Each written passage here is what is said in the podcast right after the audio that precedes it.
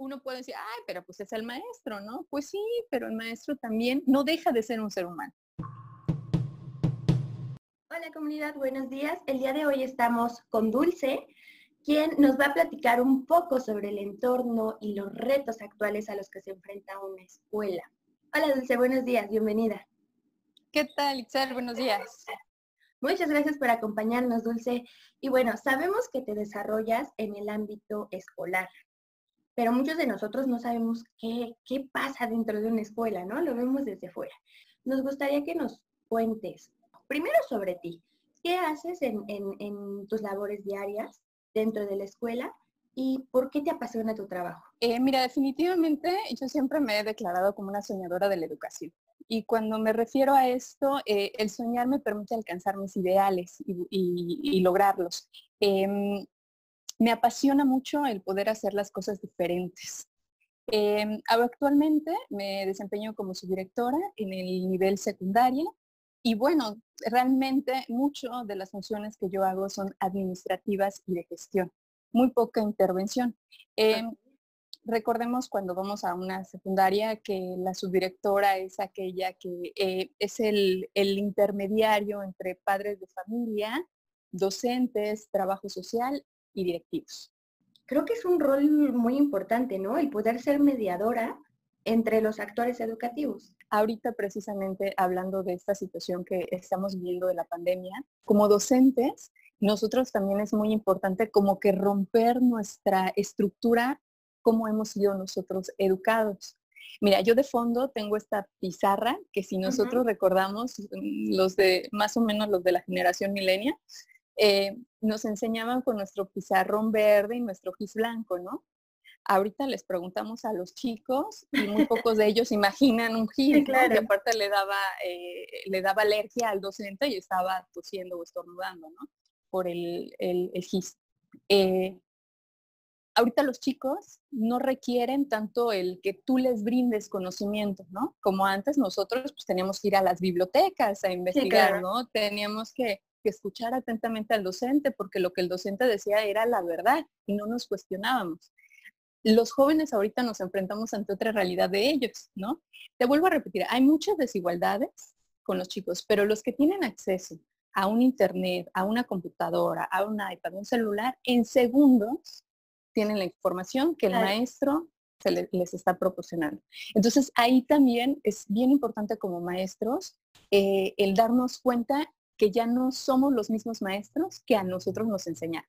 Antes íbamos por la monografía o nos mandaban a la biblioteca, pero bueno, el día de hoy la información está en un clic, justo como lo mencionas. Así es. Entonces ahí ya te das cuenta como maestro y esto es, esto, esto es muy interesante porque precisamente después de que pasamos todo esto de la pandemia, vamos a enfrentarnos a que el maestro ya no es el que enseña, el que da, sino el, el que guía nada más ya lo teníamos, ¿no? Pero muchas veces en discurso institucional, sí, no, el maestro es el que acompaña. Se visualiza, te vuelvo a repetir, que el docente es el, que acompaña, el que guía. Y mira, todo, todo es un proceso de análisis porque también eh, en esta situación, eh, esto me va a permitir a mí también hacer una evaluación muy, muy puntual de qué maestros estamos preparados para el uso de la tecnología. Claro y qué maestros todavía estamos renuentes, porque efectivamente em, los compañeros dentro de la escuela estamos trabajando con herramientas digitales, en un afán de capacitación inmediata, ¿no? Porque sabemos que esto estamos respondiendo ante la emergencia, ¿no? De esta pandemia. Y todo esto, em, te digo, me parece muy interesante cómo vamos a regresar eh, de la pandemia, cómo el docente se va a enfrentar, porque el reto no es ahorita, el reto viene regresando. Los chicos ya se dieron cuenta que ellos pueden, ah, eh, que son autónomos, que se pueden regular en sus horas, en sus aprendizajes. ¿no? Entonces el docente tiene que cambiar de lugar para entender que es la guía. Entonces, ya pasamos, creo, por un, primer eh, choque de, de, adaptación en el que pues había que adaptarnos y seguir con las actividades, pero como bien mencionas, el reto que viene ahora es cómo nos sumamos, ¿no? A esto a esta, a esta cuestión nueva cuando ya tuvimos un proceso de adaptación y un proceso de aprendizaje previo, ¿no? De ver que las cosas pueden hacerse diferentes. Desde tu perspectiva como esta mediadora en, el triángulo que nos mencionas de, los, de, lo, de la comunidad educativa, ¿a qué retos tú, tú muy en específico como mediadora, te vas a enfrentar? Mira, definitivamente el principal que tengo de manera inmediata es poderle dar respuesta a los padres de familia sobre el aprendizaje de sus, de sus hijos, ¿no? Porque ellos quieren saber este, cómo se van a recuperar, qué van a hacer, qué van a aprender, aquellos que no se pudieron conectar, que no tienen medios. Entonces, el primer reto. Eh, el segundo reto es con los maestros. Esto nos deja ver a nosotros la necesidad de actualización que tenemos. ¿no? Eh, porque te vuelvo a repetir, nuestro medio ahorita es el, el, eh, el digital. el reto con las autoridades a que entiendan que en este proceso no es asignar una calificación al tema, sino es una evaluación. Pero entender también que los chicos son evaluados, no calificados. ¿Por qué? ¿Por qué los vas a evaluar? Porque tienes que asumir criterios diferentes para cada chico. Definitivamente las condiciones de cada joven son diferentes. A mí, ¿por qué me interesa conocer el contexto del chico? Porque sé con quién vive, sé si tiene para comer, sé qué enfermedades tiene, porque nosotros tenemos niños chiquitos de 12 años diabéticos. Todo eso necesitamos nosotros conocer para de ahí evaluarlos, no calificarlos. El reto de entregar la información en el momento en que nos las pidan y como nos las pidan. Qué triste es eso, pero bueno, este, ellos todo lo quieren para allá. Eh, y bueno, sus, sus formatos. Y con la comunidad también darnos cuenta cómo vamos a regresar después de esto porque esta organización es la secundaria eh, se tiene que reajustar no solo después de la pandemia, sino también después de la, de la ausencia de un compañero. Y considero que eso nos va a poder permitir eh, fortalecernos más en lo que tenemos que caminar, ¿no? Porque también hay que dar cuenta que una organización es complicada. En una institución son complicados precisamente por esta diversidad de edades que tenemos, de personalidades y, bueno, también de intereses, ¿no? Porque también hay compañeros que me dicen, pues yo ya me jubilo en unos meses, a mí no me interesa si el alumno aprende, si tú quieres la calificación, ahí está, ¿para qué lo evalúo? ¿Para qué pienso si se esfuerza? ¿Para qué? Ah, ya, ¿quieres el 6? Te pongo el 6, ¿no? Hay maestros así. Eh, y también hay compañeros maestros muy comprometidos, que en esta situación de la pandemia dicen, eh, Dulce, mira, realicé esto, estamos en esta página, estamos en esta aplicación, vamos a, proyectar eso. Sí, claro, sí, sí, sí, vamos a sumar, ¿no? Eh, a esos maestros yo les digo que son mi oxígeno, porque cuando, lo, cuando, lo, cuando los uso es así como que, ah, yo voy a respirar y voy a poder continuar, ¿no? Porque desgraciadamente también el sistema te envuelve.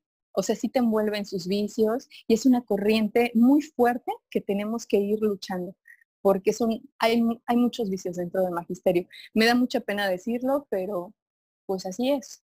Claro, pero creo que también es, es, creo que es muy inteligente el hecho de saber cuáles son esos vicios, ¿no? En los que puedo caer y estoy dentro, no estoy dentro y cómo le hago, a lo mejor si estoy dentro y los quiero cambiar, ¿cómo le hago para cambiarlos, ¿no? Entonces eso es muy inteligente. Y qué, y qué bueno que tienes este oxígeno que, te vuelve a dar como como la energía, ¿no? Para saber que las cosas pueden hacerse de una forma diferente. Em, y, a veces, a veces pensamos, no sé, Dulce, ¿tú qué piensas en, e, esta cuestión? Porque platicábamos hace poco con, un docente que nos decía, es que lo que estamos haciendo ahorita es migrar lo que hacemos en el, en el trabajo diario en el, en el aula a algo digital, ¿no? Pero nos llevamos justo estos vicios. Entonces, ¿qué, qué, ¿qué reto tenemos ante eso? ¿Crees que eh, si es necesario hacer este cambio tal, tal cual o, debe haber algo más que no sea tal cual lo digital, a lo mejor buscar otras formas. No sé, ¿tú cómo, cómo ves esta parte? Eh, mira, eh, el trabajo digital se está poniendo de tema porque es nuestro medio, ¿no? Claro. pero realmente es muy importante analizar qué función cumple la escuela.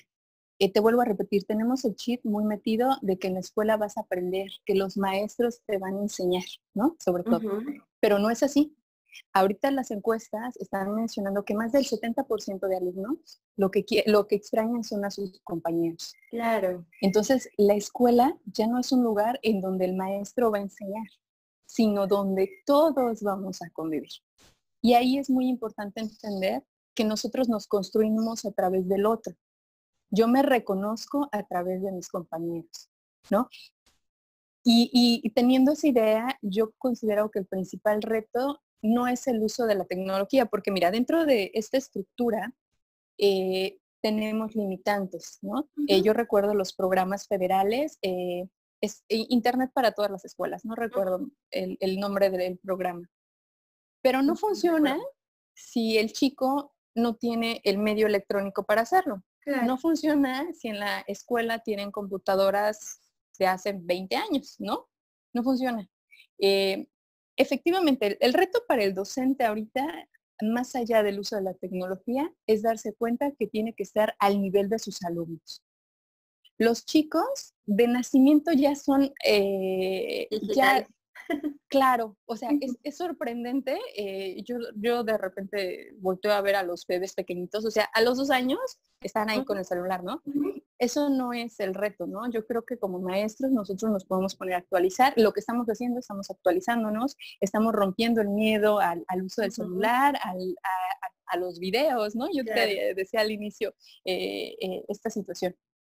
El reto es darte cuenta que tienes que avanzar tú como docente. Y, mira, ahorita eh, que estamos haciendo estas, estas conferencias también eh, vía electrónica, los compañeros necesitan de los otros, ¿no? O sea, necesitamos eh, esa convivencia. Yo creo que la escuela nos está dando, mejor dicho, nos está presentando la necesidad de convivir entre nosotros.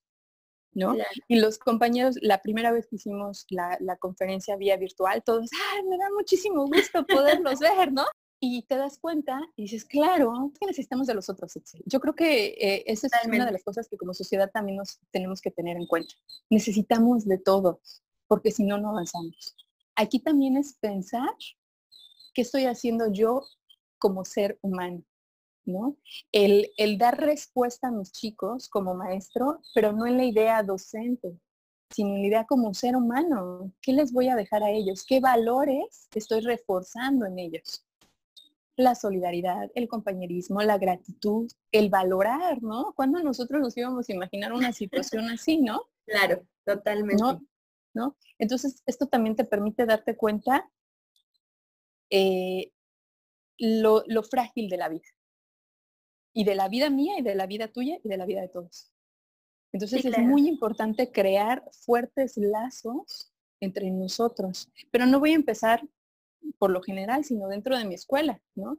Eh, yo creo que uno de los retos también los que voy a presentar es eso, entre todos formar esta comunidad de lazos que podamos apoyarnos, más allá de cubrir un currículum, eh, un plan de estudios como los piden las autoridades, más allá de asignarle una calificación a los chicos, eh, ¿Qué, valores vamos a reforzar en esto? ¿Cómo nos vamos a apoyar como docentes? ¿no? A lo mejor a mí ya me cayó el 20 de que pues sí, tengo que tener una computadora, ¿no? Este, bueno, y fíjate, también hablo de tener una computadora, pero nosotros como a veces, muchas veces pensamos que el docente tiene la capacidad económica de comprarse una computadora. Y quiero decirte que también esto es una falsedad. O sea, hay compañeros docentes que teniendo tres trabajos no les da su sueldo.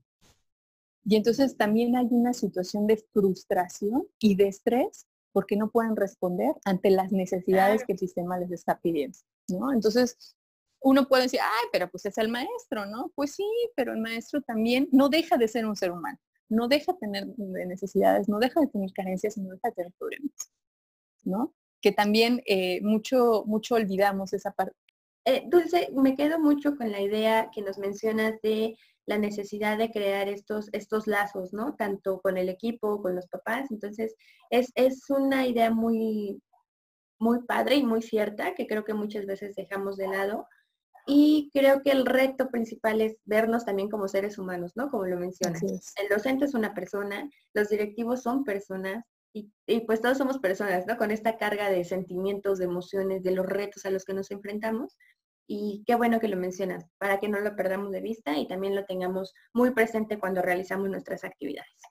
Entonces, bueno, Dulce, pues muchas gracias por todo lo que nos has compartido. Eh, si te parece bien y un poco para cerrar y recapitular todas las ideas que hemos platicado en esta, en esta sesión, si enumeramos o enlistamos todos estos retos a los que a los que nos enfrentamos, que fueron un montón. Eh, no sé si nos puedes compartir a lo mejor dos o tres retos principales que tú veas con los que podamos cerrar y con los que podamos invitar a otros a que, a que nos sumemos, a que hagamos algo. ¿Cuáles serían? Gracias, Ixel. Mira, el primero es reconocernos como humanos. Entender esa debilidad que tenemos nosotros ante factores externos. En este caso nos damos cuenta que la vida, nuestra vida, es tan débil en, situaciones amenazantes como esta, como es una pandemia. Entonces, muy importante reconocerte como humano. Cuando me reconozco como humano, te reconozco a ti y reconozco a los demás. Y en la escuela, particularmente dentro de un aspecto muy educativo y muy pequeño, que necesitamos de ustedes, padres de familia, que necesitan ustedes de nosotros y por supuesto nuestro motor principal que son los chicos y entender que esos chicos también son alumnos y que son seres humanos y que también tienen necesidades y que también tienen problemas, al igual que yo como docente tengo necesidades y Eh, ese es el principal. Dos, dentro de profesionalmente, eh, considero que el reto, una, eh, es crear este apoyo con los docentes para darnos cuenta qué áreas de oportunidad tenemos en estas demandas que el alumno está pidiendo actualmente. Te vuelvo a repetir, la pandemia nos hizo visible la necesidad que tenemos de actualizarnos digitalmente, de quitarnos esa, eh, la idea tradicional que tenemos que el docente es el poseedor del saber y que yo como docente puedo llegar a mi pizarra y escribir. Entender que ahora el alumno es el que también eh, posee saber, tiene conocimiento y nosotros solamente somos una guía. ¿no? Eh, y, bueno, definitivamente el otro aspecto, el tercer aspecto, saber que la escuela es, se va para convivencia. No tanto, sí aprendemos, por supuesto, pero no este plan de estudios que nos los marca la Secretaría de Educación Pública.